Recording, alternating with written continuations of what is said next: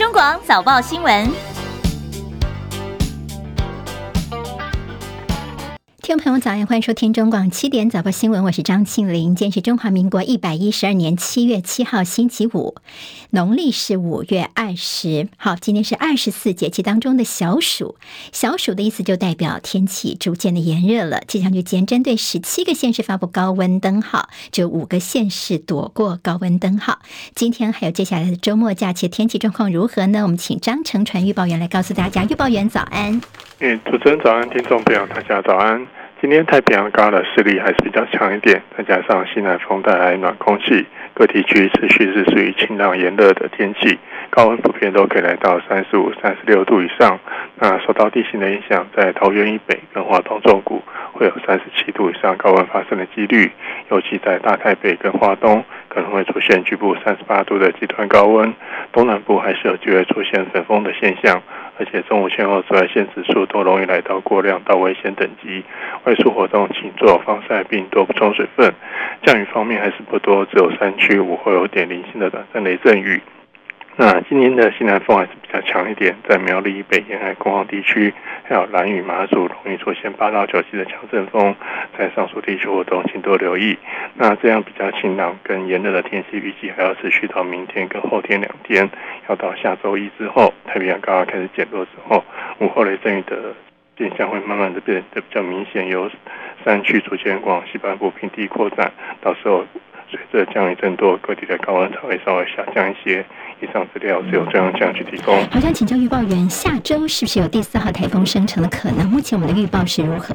诶，目前来看的话，下周的话是下周二之后，水汽会慢慢增多，午后雷阵雨会变得比较明显一点。那目前来看，可能台风形成的几率目前还没有很明显的一个讯号。这样。好，谢谢郑成传预报员的说明。刚预报员说，今天、明天、后天，也就到礼拜日呢，天气都是非常的炎热，但要到周一才有午后雷阵雨发生的几率。好，那么这几天大家要特别留意着高温的情况。好，那么在全球来说呢，也是热个不停。在七月五号的时候呢，全球经温又是十七点一八度，追平了在四号时候的记录。这代表从三号到五号这三天，地球的平均温度连续三天刷新高温记录。好，来看欧洲的这气候监测机构。哥白尼气候变化服务这个机构呢，他们的最新说明说，在全球上个月，就是六月份的时候呢，经历了有记录以来最热的六月，陆地跟海洋的温度都是异常的高。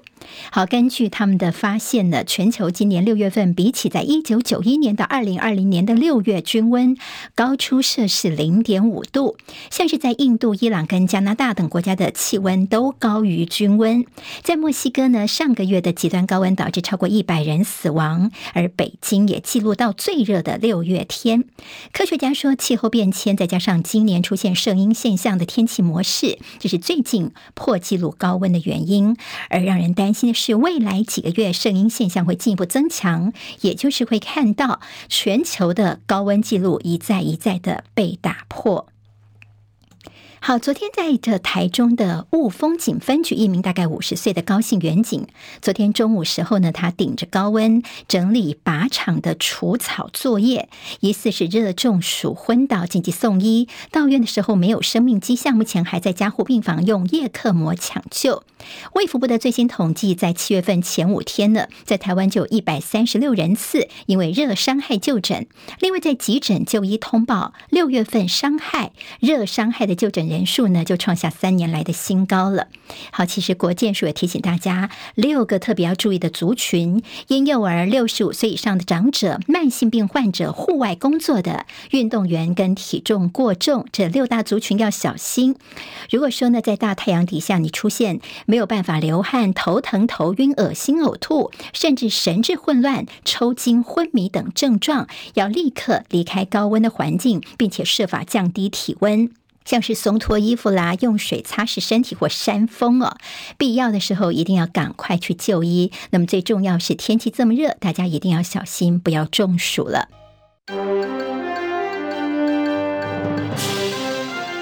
中国广播公司。好，现在时间是七点零五分，欢迎回到中广七点早报新闻，我是张庆玲。好，今天还是我代班哦。我们在 YouTube 上面直播两个 YouTube 频道，中广流行网的 YouTube，还有中广新闻网的 YouTube 频道，现在都在直播当中。好朋友可以到我们的频道上面来，记得帮我们分享、留言、按赞，还有一定要免费订阅我们的频道。好，那么很多优质的节目都在上头，流行网上面有很多大家喜欢的节目，在新闻网呢，政论节目非常的多，我们也挺一整天下来，请了很多这个强。棒主持人主持啊，那么大家也都可以在我们的 YouTube 频道上面来挖宝。好，那么我们来看看，刚刚提到了，在天气非常炎热要小心。在用电部分，今天用电状况如何呢？台电资讯显示，今天的预估尖峰备转容量率百分之十四点八七，亮的是系统供电充裕的绿灯。好，跟用电有关的环保署今天下午要举行基隆四基案的第五次环评会议。中南部的环评团体在昨天上午呢，他们是北上去力挺反四阶，说呢，这基隆的协和电厂应该要改建成为再生能源厂，提高用电大户的自发绿电，推动有感的碳税制度，才能够拯救中南部人的肺。好，不过也有支持四阶的六名学者，他们则是发声明重申，协和电厂是以油换气，这才是现阶段补足北东电网电力最务实的解方。地牛翻身，在今凌晨台东地区池上乡凌晨两点零四分，瑞士规模四点九浅层地震，地质深度只有十一公里。各地的最大震度在台东县四级，三级的地方有花莲县、高雄市、南投县跟嘉义市；两级震度地方嘉义县、云林县、台南市、屏东县也感受到一级的震度。今天清晨收盘的美国股市继续收黑，美国的经济数据亮眼，而美国公布上月的小非农民间就业意外强劲，所以大家对于联准会会积极升息的焦虑情绪似乎又再起来了。美国的公债殖利率飙升，美股是连续两天走低。好，道琼今天跌了三百六十六点，跌百分之一点零七，收在三万三千九百二十二点。纳斯克指数跌了一百一十二点，收在一万三千六百七十九点。史坦普白指数跌了三十五点，收在四千四百一十一点。费城半导体跌四十四点，跌百分之一点二四，收在三千五百七十七点。好，现在交易员也都在等待美国周五要出炉的非农就业报告，也就是可以进一步的看看联准会下。下一步的升息与否的动作。在国际油价部分，美国原油库存降幅高于预期，而美国升息的可能性提高，恐怕会冲击到能源需求。国际油价在今天近乎持平。纽约商品交易所西德州中级原油八月份的交割价上涨一美分，来到每桶七十一点八零美元。伦敦北海布伦特原油九月份的交割价跌了十三美分，来到每桶七十六点五二美元。联准会比较鹰派的言论在起，所以昨天在台北股会是双杀的。好，联准会呢就暗示说，他们可能未来会继续的升息。昨天台股受到利空袭击，台积电暴跌十七块钱，台股盘中大跌超过三百点，在收盘的时候不但是跌破了月线，也失守万七等关卡。台股昨天中场跌两百九十四点，以一万六千七百六十二点作收。好，外资联手狂卖台股三百八十七亿元。创下了一年以来的最大单日卖超，也跻身单日卖超台股史上前十大金额。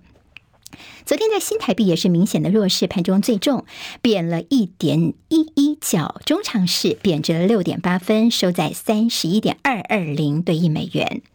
好，倒是在国内通膨是稍稍有降温，主计总处所公布的六月份消费者物价指数 CPI 年增率滑落到百分之二以下。现在是百分之一点七五，这是二十三个月，也就是二零二一年八月以来首度跌破通膨警戒线百分之二的这个警戒线。好，其中有十七项重要的民生物资涨幅百分之四点四七，也创下了十四个月以来的新低。官员表示呢，在六月份的时候，因为天候稳定，蔬果价格大跌，影响 CPI 达到零点五九个百分点。如果天候继续稳定下去的话，那看起来在七月份的 CPI 原则上也不会超过百分之二。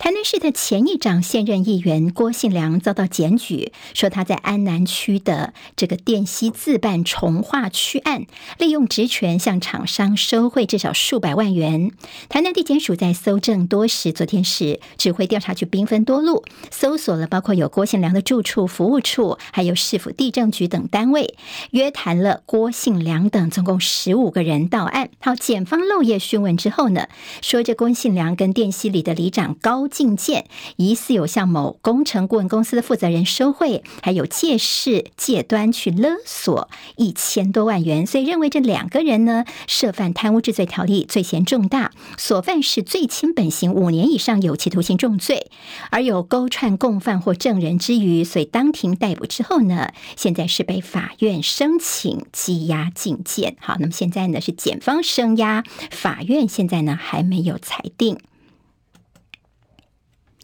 美国财长叶伦在昨天下午抵达了北京，这是二零一九年以来第一次有美国的财长访问大陆。由于美国跟中国大陆呢，在这段时间当中累积了不少新的经贸跟金融议题，甚至是争端，所以叶伦这次访问中国大陆，能不能够跟像是大陆财长刘昆以外的中共高层见面，还有能不能够达成一些什么具体的合作成果，都是各方关注的焦点。好，叶伦的访中呢，也是继美国国务卿布林肯之后一个月内第二位访问中国大陆的美国高高级官员。不过昨天呢，在他抵达北京的时候，看到现场的接机画面，大陆方面是由他们的财政部国际经济司的司长来接机的，而且在现场也没有安排什么红地毯或其他的欢迎仪式。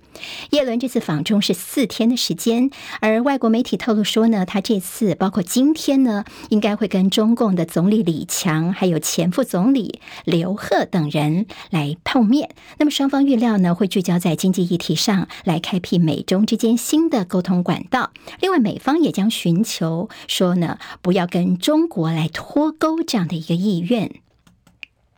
俄罗斯在今天宣布，他们关闭芬兰在圣彼得堡的总领事馆，并且驱逐了九位芬兰的外交官。好，那么这么做呢，是因为俄罗斯说要回应芬兰挑衅这个反俄罗斯政策这样的一个挑衅作为哦。这实际点刚好是芬兰加入北约组织之后，即将第一次高峰会的这个前夕。好，北约的最新成员国就是芬兰，而他们今年在稍早的时候呢，也驱逐了九名俄罗斯的外交人员，因为他们说这俄俄罗斯的外。交人员在他们当地从事情报工作，好，这是俄罗斯呢跟芬兰之间的互逐外交人员的交恶。美国国防官员告诉美国有线电视新闻网 CNN，美国预计呢要宣布对乌克兰新的军事援助计划，其中将首度包括集束弹药。好，国际倡议团体人权观察则是敦促美国方面不要提供这些武器。戚海伦的报道。根据国际倡议团体人权观察提出的最新报告，俄罗斯和乌克兰军队都使用了集束弹药，造成乌克兰平民死亡。集束弹通常会在大片区域内散布大量的小型子炸弹，而这些小炸弹可能在几个月甚至几年后导致没有注意的平民残疾或者是死亡。全球已经有超过一百二十国签署国际条约，禁止使用这类武器，但是俄乌和美国都拒绝签署公约。CNN 报道，拜登政府正在强烈考虑批准向乌克兰转让这些有争议的武器，因为乌克兰在几个星期的反攻当中一直难以取得重大进展。乌克兰总统泽伦斯基也担心弹药短缺。过去两周，乌克兰境内战场条件的变化，促使美国官员重新认真考虑集束弹药。五角大厦发言人拒绝就提供乌克兰集束弹药的报道发表评论。记者戚海伦报道。好，新闻焦点回到国内来，行政院会在昨天通过了房屋税差别税率二点零方案，未来非自住税率将调高到百分之四点八，而且从县市归户改为叫做全国归户，而估计房屋税的税负增加的大概是三十六万户，另外有三百四十六万户的房屋税是降低的。来听听行政院发言人林子伦昨天说，房屋税差别税率二点零方案。针对房屋所有人之住家用房屋进行全国归户，对持有多户且未做有效使用者，可以较高税率，来鼓励房屋释出，减少空置。好，大家今天在报纸，我们待会儿在第二阶段读报时间时候呢，会看看今天大家对于这个所谓的房屋税差别税率二点零方案，到底呢真的能够达到他们所预期要的效果吗？其实今天报纸的很多分析都是比较存疑的。好，那么如果未来顺利的修法完成的话，大概是明年七月实施新制，而后年五月的时候会正式开征。政府打房下重手，一般认为首当其冲的，在各县市都有置产的多屋族、置产客，还有都更开发商，可能就是首当其冲了。而中华民国不动产开发工会全联会的理事长杨玉泉就抨击说：“这政府为了选举，不动产政策现在要走火入魔了，并且说我们建商是生产者，不是炒房客。”好，房仲业者说呢，新制会影响到多户持有者跟手上比较有长期库存的建商，而新屋受到的影响比旧屋来得明显。房屋所有人因为持有成本拉高，所以这房租到时候有可能会转嫁给租客。好，另外还有一些比较政治方面的观察，目前在六都当中，只有新北市没有囤房税，所以被质疑是落实居住正义的漏洞。其他的五都呢，都说等到立法院修法通过之后，就会配合来修自治条例执行。而新北市的囤房税呢，是因为在议会卡关多年，蓝绿党团都互批，说是对方的责任。新北市财政局是希望在八月份的临时会能够通过，并且回溯到七月一号实施，就等到中央法规确认之后呢，再做跟进。五十一岁的拉丁王子瑞奇·马丁跟他三十八岁的老公约瑟夫呢，发表了离婚声明。六年的男男婚宣告破局。好，约瑟夫呢，他是一位画家跟视觉艺术家，他跟着瑞奇·马丁是在二零一七年结婚，并且透过代理孕母有一双儿女。而在离婚之后呢，他们也决定要共同抚养孩子。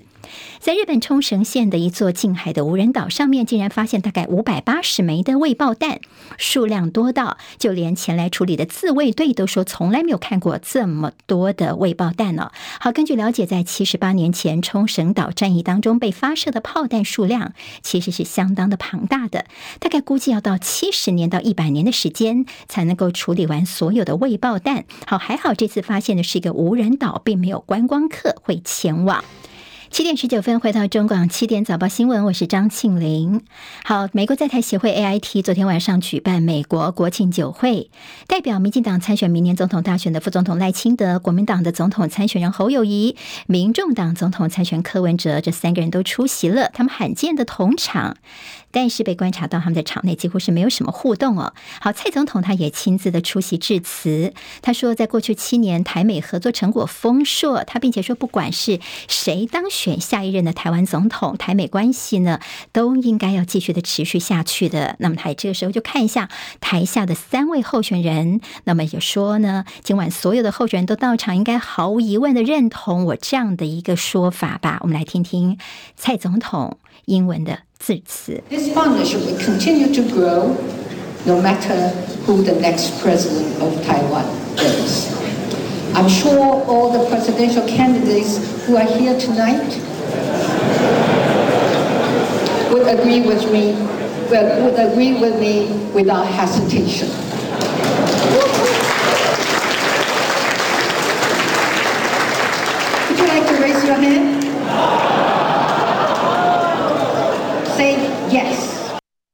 好，刚刚听到现场是哄堂大笑。那么蔡总统说呢，不管是谁是台湾的下一任总统，台美的伙伴关系都会继续下去的。那么在场的这些人呢，这三位候选人应该的都会认同这句话吧？他说：“哎，那么大家举手一下，好吧，表示认同啊，say yes 哦。”好，AIT 的处长孙小雅呢，他昨天致辞的时候是罕见的中英文双声道，感谢蔡英文总统对台美关系的付出，说呢，美国相当赞赏蔡英文在日益复杂的地缘。政治之下展现稳定的领导能力，相信在他卸任之后，能够看到一个比他刚上任的时候更好的台湾。国民党总统参选侯友谊最近的民调声势直直落，不只是在些萨卡都的民调是落居老三，甚至在部分的所谓四卡都的民调当中还跌落到老四。好，有这样的一个数据看到，国民党立委郑丽文昨天在接受中广新闻网千秋万世主持人王浅秋专访的时候呢，他开出了蓝委换侯第一枪。他说：“现在换侯还来得及，国民党不要逃避责任。”现在还来得及。大家要去思考，帮每一个人做最好的安排。国民党的人不要逃避责任。你现在说不能换侯，我们就是支持侯，你就是逃避责任，然后把这个重担丢给侯一个人去担。好，侯友谊昨天是怎么回应的呢？我想外面谣言很多，唯有我们团结在一起，面对所有的挑战，才能克服所有的困难。好，侯友宜说，外面谣言很多，只有团结，面对所有的挑战，才能够克服所有的困难。好，郑丽文其实是对国民党来喊话，说国民党中央，你现在不换人的话，未来才是真正的危机呢。结果呢，国民党昨天下午他们火速发出了声明，强调绝对也不会呃去换侯啊，那么不用去炒作，说呼吁党员同志要谨言慎行啊，要全力的协助党提名参选同志当选，切勿发表破坏团结的言论，违反的人将会依党纪处分。那么，希望党籍的同志们能够谨言慎行啊，那么不要轻痛仇快。好，这是昨天国民党中央所发表的一个声明。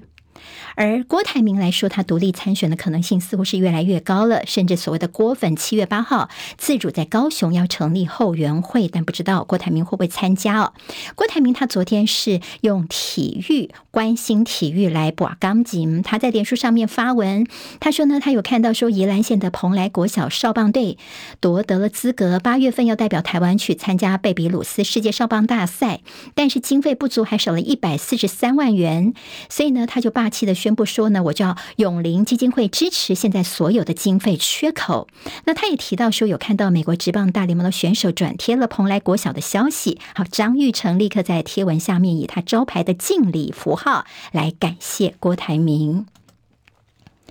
国内的 T-Pass 通勤月票在七月份已经正式启用了。国民党台北市议员徐巧芯他揭露，最近发现各地的 T-Pass 上面都写了“行政院”这三个字。经过调查才发现，说各县市政府都收到了一份公文，上面写着只要不帮行政院宣传的话，你就拿不到经费补助哦。连台北市自己花钱拍的广告也被强迫要写上“行政院”这三个字。所以徐巧芯痛批说，这根本就是威逼恐吓。他直言说，合作应该是你。情我愿，不应该是威逼恐吓吧？二零一八年台大校长卡管风波，管中闵的时候自曝，遭到民进党立院党团总召柯建明公开喊话，说叫他不要接台大的校长，否则不死也半条命。前台湾高检署的检察官律师张西怀，因而告发柯建明涉犯刑法恐吓危害安全罪。台北地检署在昨天侦查终结，因为查无犯罪，所以本案签结。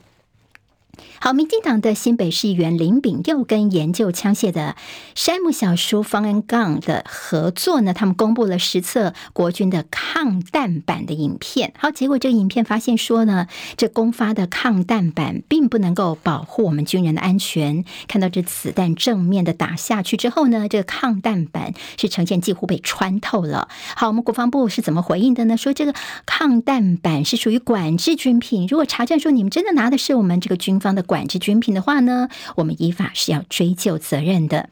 疾管署公布了国内今年第一例的本土霍乱确定病例，北部的二十多岁的本国籍的男生，他没有出国史，不在发病之前，他曾经大吃生鱼片啊、生蚝等等，隔天就出现了一些腹泻超过十五次，那么在就医之后确诊是霍乱，目前他的感染源不明。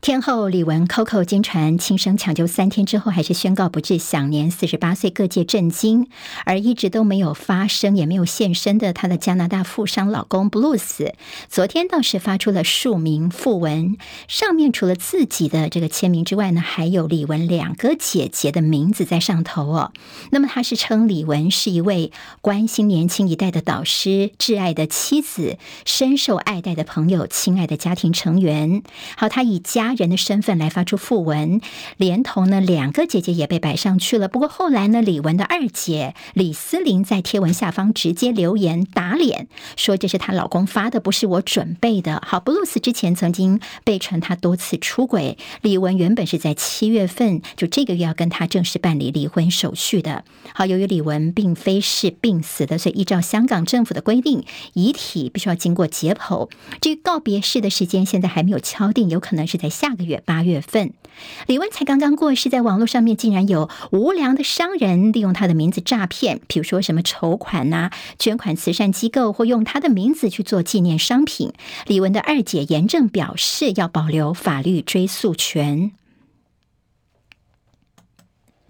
MeToo 风潮从演艺圈烧到了体坛，篮球 P 联盟前执行长黑人陈建州呢，之前是因为卷入了性骚风波，所以自请暂停 P 联盟执行长的职务。就没想到呢，代理的执行长叫做周崇伟，昨天也爆出他日前在 KTV 熊抱啦啦队员性骚扰的影片。好，那么就抱上去，直接从人家胸前这样想摸下去的这个影片呢，在网络上面疯传。当事人是新北国王啦啦队的队长倩瑜。他发表声明还原了当时事发的经过，而周崇伟在 IG 发出声明道歉，向公司自请处分。不过余波未了，说有网友又发文指控说遭到联盟的裁判拽上床去做一些亲密的抚摸，还遭到对方的恐吓。现在联盟方面表示正在了解中。在艺术圈所传出的指控的性侵事件，是知名的艺术家、摄影大师谢春德说，当初他性侵了一位才十三岁的女孩啊，长期的。的这个问题也浮上了台面。中广早报新闻，好，现在时间是七点三十分，我们进行中广早报新闻第二阶段的读报时间，快速来看看今天在台湾的日报有哪些新闻重点。好，我们照例还是先快速浏览一下，放在这个头版当中有哪些新闻。联合报的头版头条是赖清德的住宅三件，而侯友谊则批呢是瞎话。另外就是关心台南市的前议长郭信良涉收贿漏夜侦讯。好，那么日报当然比较慢一点哦，他们还在漏夜侦讯啊，漏夜侦讯。我们刚刚也在新闻当中已经提供了，他现在是被声押了。中国时报今天头版头条是郭信良被搜，台南在先政治斗争。好，从政治的角度来解读这个事情，大家可以怎么观察？另外中时提到了自用住宅税率降到百分之一，这是这行政院昨天所拍板的房屋税差别税率二点。点零方案。另外，中时提到了俄罗斯的这个呃军舰，台湾东部外海打转三天，现在靠泊在上海。原来是大陆的央视军事的消息说，俄罗斯的军事太平洋舰队“响亮号”跟“完美号”护卫舰所组成的舰艇编队呢，他们呢到上海去访问了，进行为期七天的友好访问。但是比较关注的是呢，其实，在六月底的时候，六月二十七号，有台湾的渔民就目击到这两艘俄罗斯的舰艇。其实出现在我们台湾的宜兰东澳外海大概二十六海里的地方，就是接近我们二十四海里的临街区，所以呢，这个动作也引发了台日的密切关注。自由时报今天头版头条：疑涉土地重划弊案，台南前议长郭信良被搜索侦讯。好，看得出吗？这个新闻哦，今天三个综合性的报纸在头版都有。好，另外就是囤房税二点零拍板，自由时报用数字告诉大家，三十六万户房屋税是增加，三百四十六万户是减税。另外有勾结中国骇客窃个资，网络大盗刷。好，那么这现在所谓的这个怎么样去窃取个资呢？说。有网络的盗刷集团，他们利用散布在钓鱼网站跟联手中国大陆的骇客，那么透过了渗透到国内的知名超商啊、购物商场等好多好多家的数位资料库，然后盗取民众 APP 所绑定的信用卡资料，然后再利用这个外送平台服务的一些漏洞等等呢，他们有所谓的信用卡卡号生成器。绑了假会员，然后在网络上面盗刷商品哦，说呢已经做了六年的时间了，至少得手超过千万元。好，今天的自由时报头版会看得到。经济日报今天头版头条有台股震荡，外资狂卖三百八十七亿元。另外就是囤房税二点零给建商两年的宽限期，通膨降温，CPI 年增百分之一点七五。另外就是台版永续揭露准则，在二零二六年将要上路。工商时报今天头版头条是联准会又耍鹰，老鹰的鹰啊，股汇双杀。另外就是联电六月营收一百九十亿。连五个月走阳，囤房税二点零，行政院拍板三十六万户受影响。还有就是两年来首见国内的六月通膨是跌破了百分之二。另外就是关心叶伦抵达了北京，肩负要修复美中关系。这是在《工商时报》头版会看到内容。《旺报》今天的头版当中有什么呢？上海世界 AI 大会，马斯克视讯参加，说中国的科技能力强。好，那么叶伦抵达北京访问四天，今天会见中共总理李强。大陆国台办主任宋涛说：“坚持九二共识，反对台独，两岸才能够回到正轨。”另外就是大陆管制包括加跟者这两种金属出口，美国坚决反对，他们说跟盟友来协商哦。好，现在拉大家一起呢，来跟大陆表示抗议。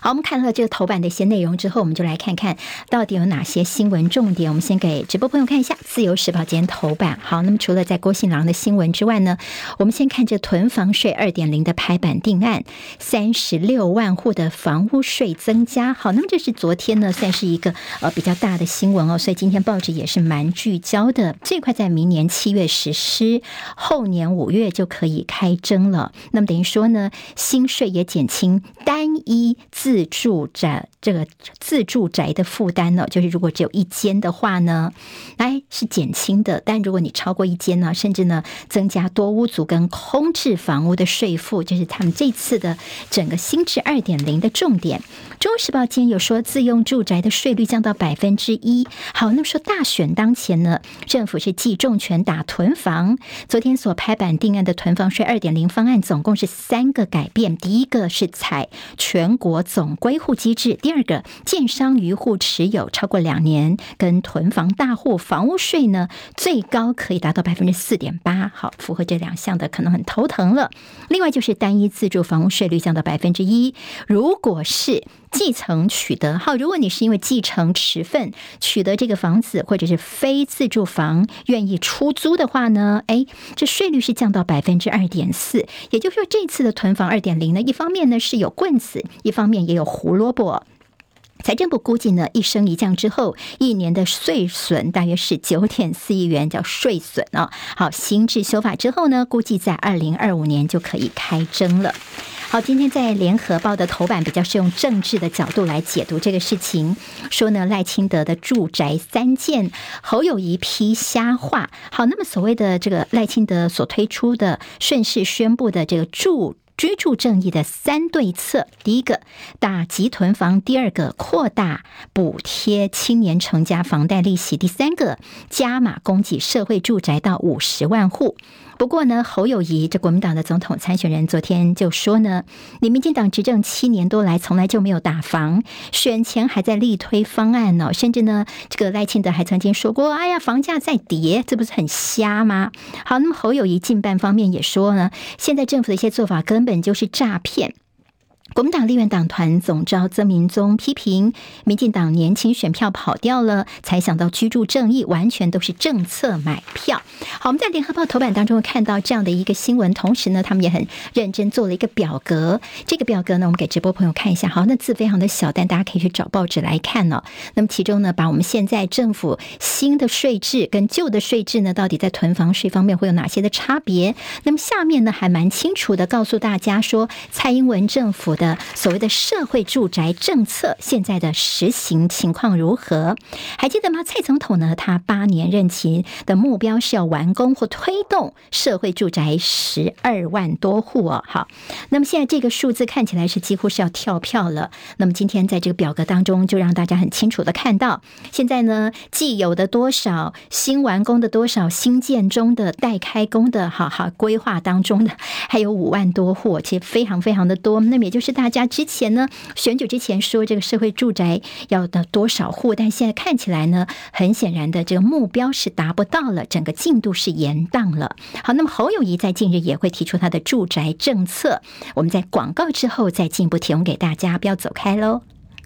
好，回到中广的第二阶段的读报时间。我们刚刚提到说，侯友谊在最近会公布他的住宅政策。那么侯友谊呢，会提出的方向大概就是修法，把出租租金从列举扣除额要改为特别扣除额，扩大公共住宅部分，就会参考新加坡的方式，就会释出公有土地来新建住宅，来降低成本呢。那么最近就会提出他的住宅政策了。但在选举前呢，大家都拼命的来告诉大家说，我是有苦民所苦的。好。中时联合其实有说，七六游行前秀打房重拳，是为赖清德在补血吗？又找回流失的年轻跟中产阶级的选票。民进党政府是一边打炒房，一方面又释放利多，又让人不太看得懂。那么囤房税二点零呢？现在担心的是房租会涨价。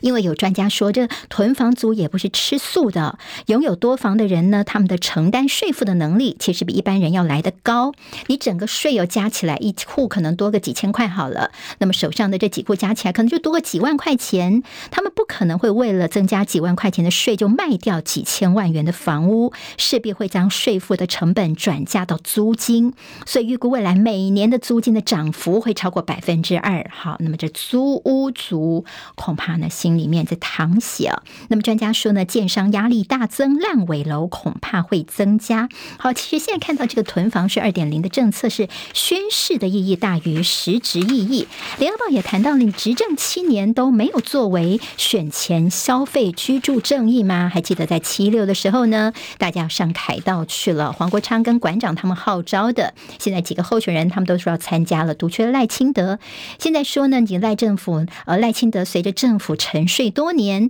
突然办起先锋政策加码，好，那就是为了选举啦，大家是看得懂的。所以，民进党政府在这半年来呢，好像想起说有一些这个房市方面要注意，像是修正平均地权条例啊，选择信用管制啦，房贷补贴，还有第二户的限贷令，这么这么多的政策，你看到各部会呢争相的在选前一年积极的加码打炒房，好，现在赶快的赶进度，赶快恶补一下哦。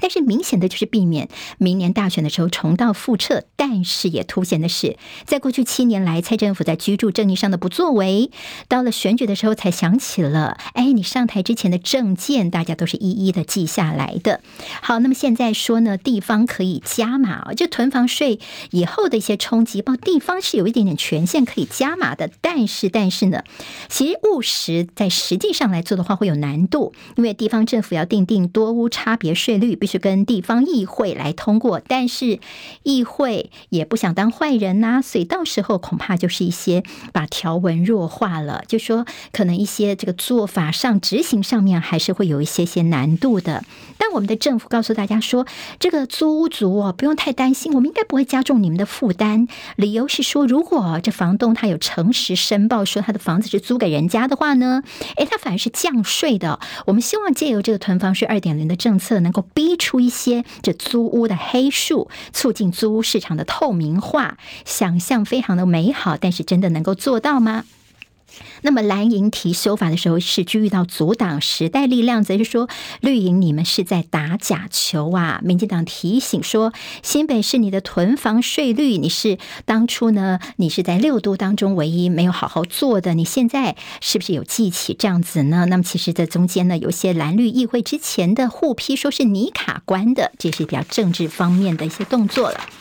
好，我们看到昨天晚上的在美国在台协会，我们刚刚在前一段新闻当中有提到他们的美国独立纪念日的酒会，然后蔡英文总统亲自出席。很特殊的是，因为这是蔡英文总统八年总统任内唯一一次亲自出席美国的一个国庆活动，在 AIT 举行的。那么之前有些因为疫情的关系啦，或者用视讯的方式来参加，昨天亲自到现场，那么他也展现了他的蔡式幽默。昨天呢，蓝绿白三位总统候选人也在。现场罕见的同场，但是很可惜的没有互动。好，今天《中国时报》还特别提到了有一个观察点哦。说呢，这个孙小雅呢，她在送蔡英文总统离开的时候，她还特别绕回来找侯友宜聊天。好，这是在中时读看到的一个观察哦。今天联合报在说，这个赖侯科应对美方还是得多多的下功夫。其实记者也是在场边观察，就发现呢，昨天呢，其先到的是侯友宜，那么接下来柯文哲也到了，那么赖清德呢到了之后，他先等一下蔡英文两个人在一起进场，所以看到呢，这个赖副总统呢是亦步亦趋的，紧紧跟在蔡英文的旁边。那么蔡英文就好像是当了一个晚上的介绍人，跟大家介绍啊，这是赖清德，这是我们副总统，这是我们民进党的总统参选人等等。侯友宜他做了什么事情呢？他紧抓着翻译，好，那么翻译把他抓紧紧的在旁边，那么等于说呢，帮他做一些翻译，跟大家能够沟通。柯文哲的姿态蹲得很低，见人就换名片，但是好像也见不到几个他熟识的外国友人。所以今天联合报说，一场美国国庆酒会不见赖侯科独当一面的格局。未来这三位总统候选人，不管是谁当选，势必呢在对美国的关系上面，还是要多多下功夫的。还记得这赖清德在日前投书美国媒体说的四大支柱保卫台海和平，侯友谊说呢是走蔡英文的老路，台湾很快就会倒塌。他说呢，因为这个你选的还是蔡英文路线，那是一个濒临战争的风险路线，尤其是四大支柱的根基根本就是建构在务实的台独上面。侯友谊说这样子台湾很快就会倒塌了。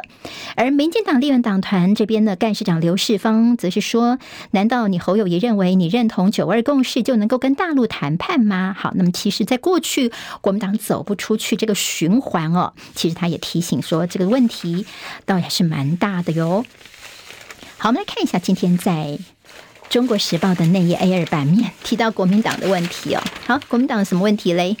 挺侯蓝委转向侯友谊辟谣喊团结，这挺侯蓝委是谁呢？就是国民党立委郑丽文，他昨天在我们中广新闻网的千秋万世节目当中呢，那么他谈了大炮性格，讲了很多，所以我们节目结束之后，大家可以回到新闻网的 YouTube 频道上面来补课。好，那么那支影片现在的这个呃点播点阅情况已经相当不错，很多人很关心这个议题哦。好。那么郑丽文其实他的一个说法，今天中时有给蛮大篇幅的，就是呢，他说之前以为说侯友谊说专心市政，其实有一边在准备要选总统，但是没想到侯友谊一被征召之后，才发现事情好像并非如此，意思就侯友谊根本就没有准备好，所以呢，这郑丽文就直言说，国民党如果没有办法振作的话，就是变相在帮赖清德当选。我郑丽文是没有办法眼睁睁看这个事情发生的，说不能够换侯，只是把重担丢给侯。侯友谊而已，但侯友谊就说啊，外面的谣言很多，大家只有团结才能够面对挑战。国民党方面就是警告党员们，请谨言慎行，违反规定者将依党纪处分。好，那么这郑丽文呢，他呃在发表了这样谈话之后，昨天下午国民党中央很快的就做了这样的回应了，就是说这国民党说不要亲痛仇快，不要我们自己自乱阵脚哦。我们都是看到这个所谓的朱立伦的嫡系大将，就是桃园市议员林涛，他昨天有个动作，他在桃园的南门市场挂上了跟侯友谊合体的大型看板，表达力挺侯友谊。好，林涛的动作，大家当然也就会解读说，跟朱立伦的旨意是有关系的了。好，今天在这个联合报的那页 A 二版面，其实延续了我们昨天呃在报纸新闻当中有提到的这个在。呃，经过监察院的报告发现说呢，这民进党政府好像很长的一段时间把核二、核三厂的一些电呢，哦拿来做一般的供应哦，不是紧急用的，是所谓的黑电。那我们今天等一下呢，在广告之后，我们会从实物面还有在政治面来看看这黑电的问题。当然，包括台电等相关单位也提出他们的说明。好，在广告之后，更多的内容提供给大家，不要走开喽。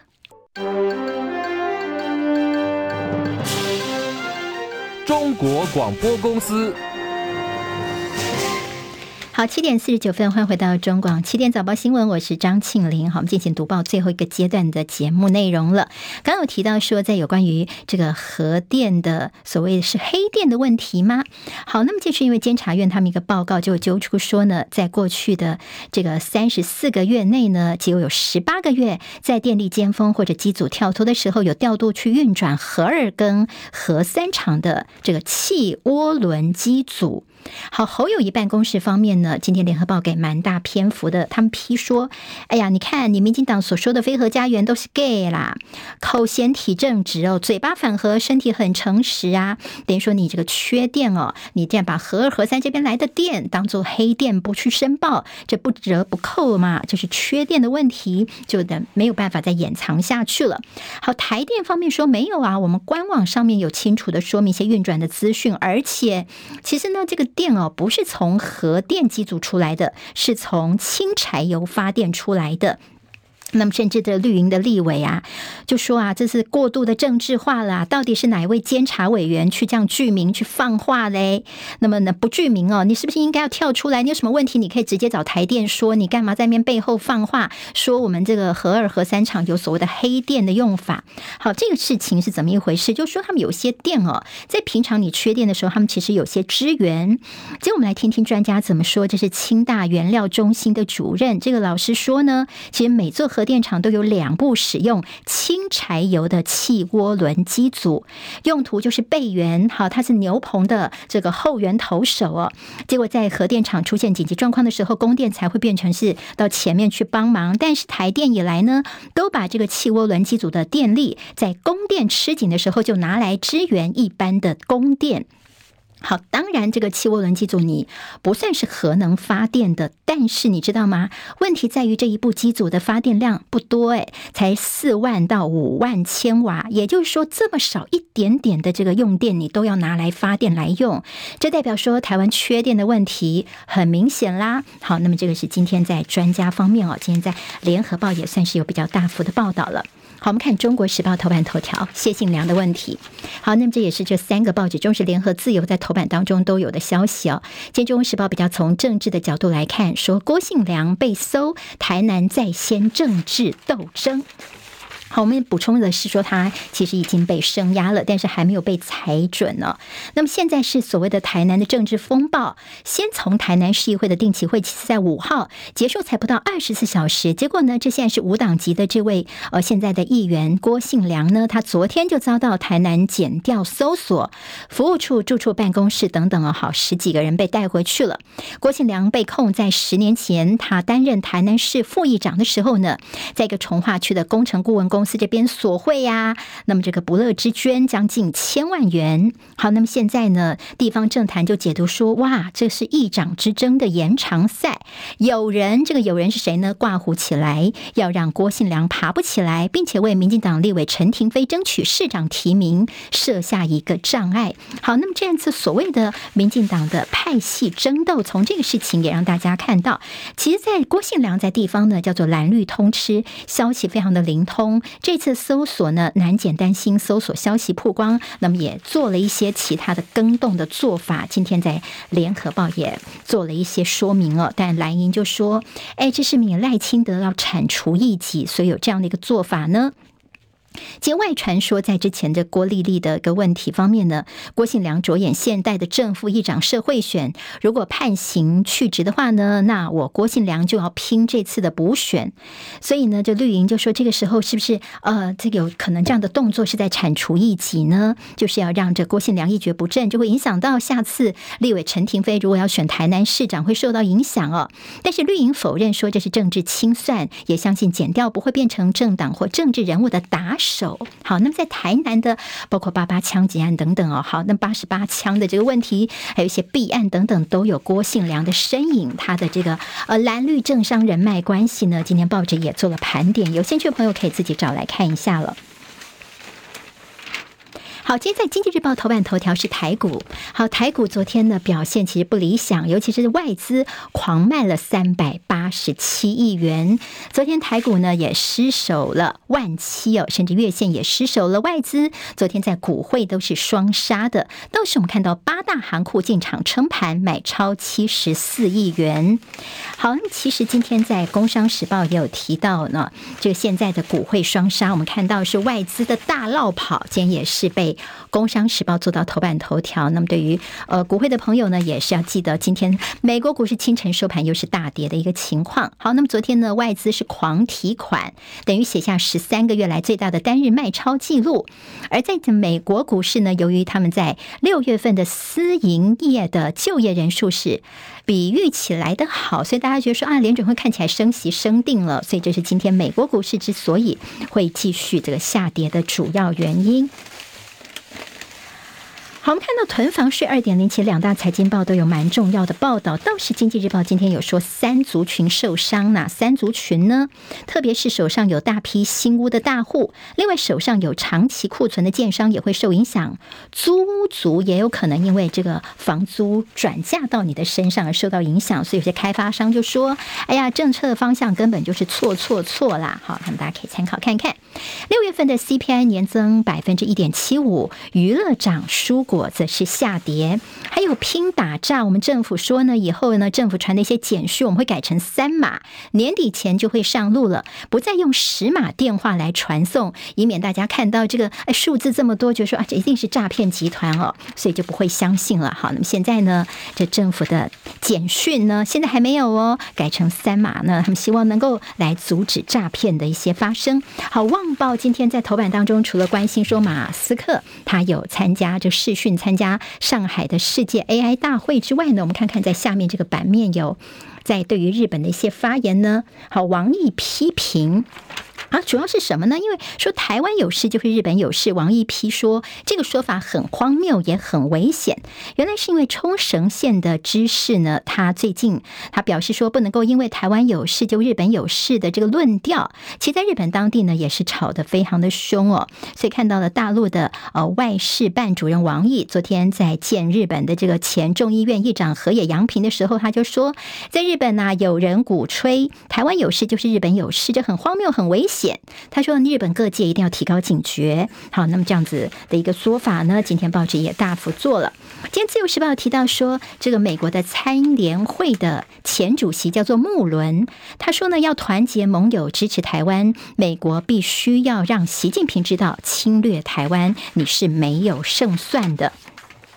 好，另外今天在《自由时报》有蛮有趣的新闻哦。好，我们记得在国内呢，其实民视他们有推出 AI 播新闻。现在 AI 主播呢在播新闻，但是 NCC 现在说，嗯，要管一下哦，打算要定指引方针了。不过在民视方面说，我们现在这个 AI 主播其实主要就是个读稿机哦。你现在给他什么样的内容呢？他就念出来而已哦。那么现在还没有办法更进一步的产制自己的一些内容。好，那么这后续当然还是要关心一下。全台湾再热个三天，下周一。一开始水汽终于有机会增多了，还有新北的胃药案，昨天有些家属说来说这个侯新北市政府呢是在一些带风向哦，家属说我们没有造谣，希望监委能够跳出来好好来调查这个事情，来还他们公道。联合报谈到下周北约年度峰会立陶宛，希望呢乌克兰能够满意。今天台湾各日报最重要的新闻都在这里喽，赶快赶快订阅，给我们五星评价，给庆龄最最实质的鼓励吧，谢谢大家哦。